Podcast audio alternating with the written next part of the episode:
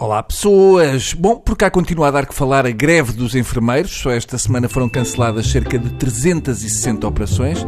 A coisa está complicada. Uma pessoa em Portugal para ver uma enfermeira só ainda ao YouPorn.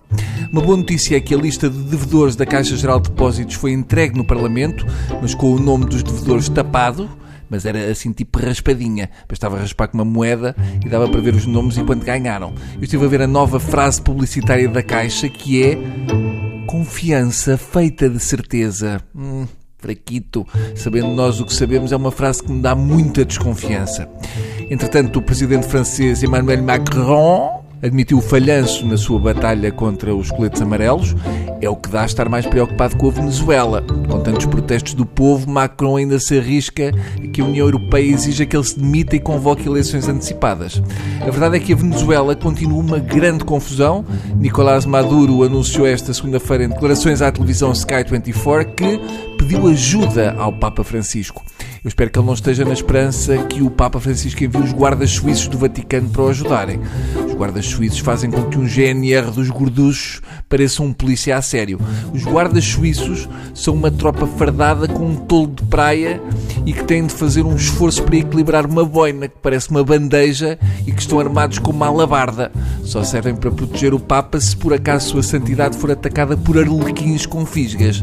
A descrição do uniforme destas rolas é a seguinte: malha de cetim nas cores azul royal, amarelo ouro e vermelho sangue. A ideia é boa, se um deles forem à guerra do Carnaval do Rio, já estão camuflados. Entretanto, a ONU anunciou que considera que não lhe compete reconhecer Guaidó como chefe de Estado.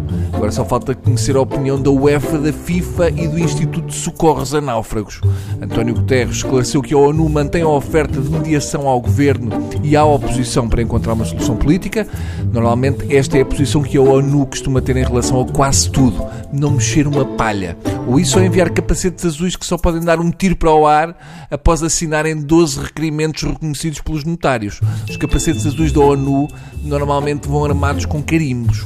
Esta posição da ONU veio baralhar a cabeça do Ministro dos Negócios Estrangeiros português, porque entretanto o governo português, mais 18 países da União Europeia, já deram o seu apoio ao autoproclamado presidente interino da Venezuela, Juan Guaidó. Uh, eu acho que o Juan Guaidó é muito parecido com o Obama depois de ter caído numa banheira de lexívia.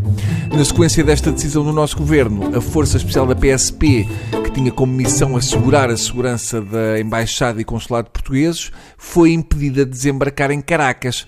Está mais complicado para a polícia entrar em Caracas do que no bairro da Jamaica. Segundo a notícia, esta unidade dos grupos de operações especiais transportava armas numa mala diplomática. Bem pensado depois de armas gamadas, trancas à porta. Desta vez não quiseram correr riscos e puseram as armas numa mala diplomática bem fechadinha, ali com cadeado e tudo.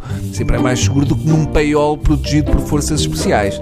Melhor só levando as armas escondidas nas meias, como muita gente faz quando vai para o estrangeiro e mete a massa no sapato, não vai ser gamado. Tá bom? Pronto, vamos para dentro. Olá para, para a vossa vida triste, assim, cinzenta, enfadonha. Até amanhã.